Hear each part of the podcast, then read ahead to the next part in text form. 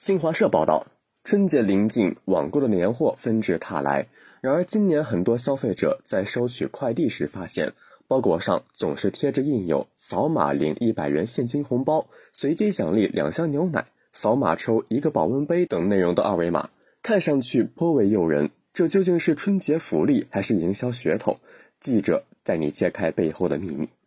距离春节还有不足两周。家住山西省太原市的王女士来到小区内的菜鸟驿站领取快递。与之前不同的是，她注意到自己的快递外包装上总是贴着印有“五点六七元红包，扫码抽取，随机奖励两瓶白酒，扫码抽取三瓶洗衣液”等内容的二维码。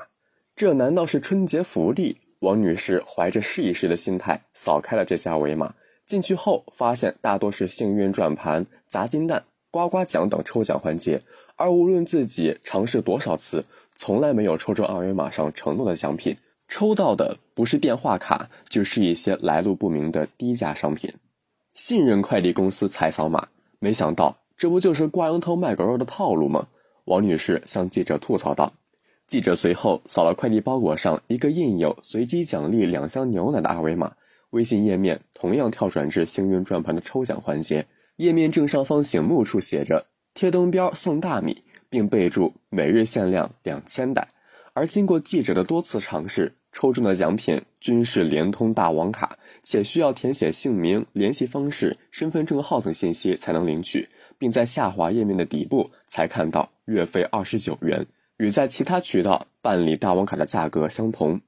记者点开该抽奖页面角落处的规则，看到。这种幸运转盘奖品设置有两袋大米、一箱牛奶、五元红包、随机红包、幸运福袋五项。只有在更为隐蔽的下拉式菜单、更多概率说明中才能看到。牛奶只有一箱，中奖概率为百分之零点零零一；两袋大米也只有两份，中奖概率百分之零点零零二。在连续扫了几个不同快递公司包裹上的二维码后，记者发现。虽然每次弹出的界面各不相同，但都是打着抽奖的名义诱导消费者办理电话卡、购买商品，名为抽奖，实为广告营销，套路消费者腰包，并有套取个人信息之嫌。有的甚至直接在二维码上标着“扫码领一百元现金红包”，打开后则跳转至某 APP 下载。究竟是谁在快递包裹上张贴小广告？记者走访太原市的几家菜鸟驿站。对方均表示，二维码来自打印机系统自带的模板，网点控制不了。一些工作人员还告诉记者，不必理睬此类福利，没听说有人扫出礼品。记者随后致电几家快递公司的地方分公司客服，对方表示，地方公司对此并不知情，需向总部有关部门核实后回复。记者在发稿前仍未收到相关回应。记者又咨询了多家京东、淘宝店铺客服，同样得到。面单在打印之初便贴上了广告二维码的回答。当记者带着以上问题联系到一家快递公司的总部时，对方否认是自己所为，并表示此类二维码是电商平台发货打印系统中自带的。而当记者以寻求广告合作的名义致电菜鸟合作伙伴服务热线时，对方则明确表示公司没有投放广告相关业务。采访中，一位从业人员告诉记者。此类广告投放一般由快递公司或菜鸟驿站和广告公司合作完成。这类广告公司在网上比比皆是。记者于是以“快递广告”为关键字进行搜索，果然发现几家排在前列的广告公司均明确标明“快递单打印面单广告”。一家位于杭州的广告公司表示，在快递面单上贴二维码广告确实属于自身业务范围，并透露与菜鸟总部每天有七八千万单的合作量。但一般不与单个小区或片区合作，主要是量级太小，产生投诉后也不好处理。记者又致电了一家位于深圳的广告公司，对方表示可以向所有快递公司的源头大仓投放广告，也可以向指定区域定点投放，但需要先充值一万元。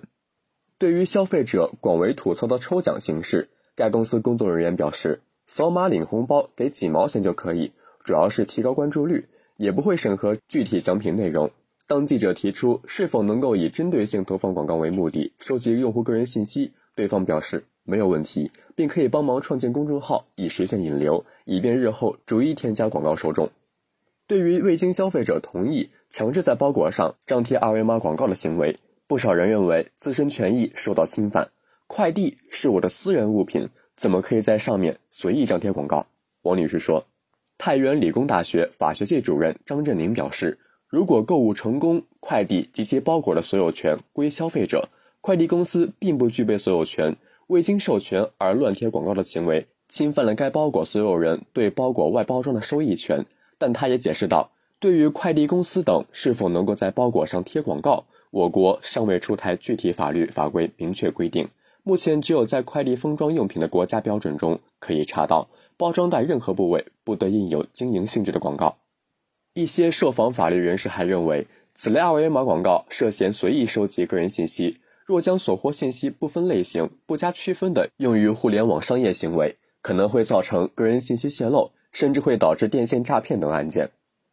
尽管一些业内人士透露，目前此类二维码广告的扫码率仅约百分之零点三。但全国邮政管理工作会议日前发布数据显示，二零二一年我国快递业务量达一千零八十五亿件，在如此大的基数下，点击此类广告的总人数依然不可忽视。中国人民大学法学院教授刘俊海表示，在尚无有关部门注意到此类现象的情况下，可能会滋生一些不法分子窃取个人信息的行为，造成居民信息泄露。因此，相关部门应尽快出台有关法律。明确快递外包装是否可以张贴广告以及其他具体要求，并及时补齐监管漏洞。此外，张振宇还表示，通过诱导的方式吸引消费者扫码抽奖，并把极低的中奖率隐藏在大众很少打开的下拉式菜单中，导致几乎无法抽中包装上承诺的奖品，这已经涉嫌发布虚假广告，侵犯了消费者的合法权益。张振宇补充道：“为有效遏制这种现象。”市场监督管理部门应进一步发挥作用，全面、及时、长期的执行监督管理职责，规范快递市场，切实解决二维码广告虚假抽奖问题，保护消费者正当权益。感谢收听《羊城晚报·广东头条》，我是主播张世杰。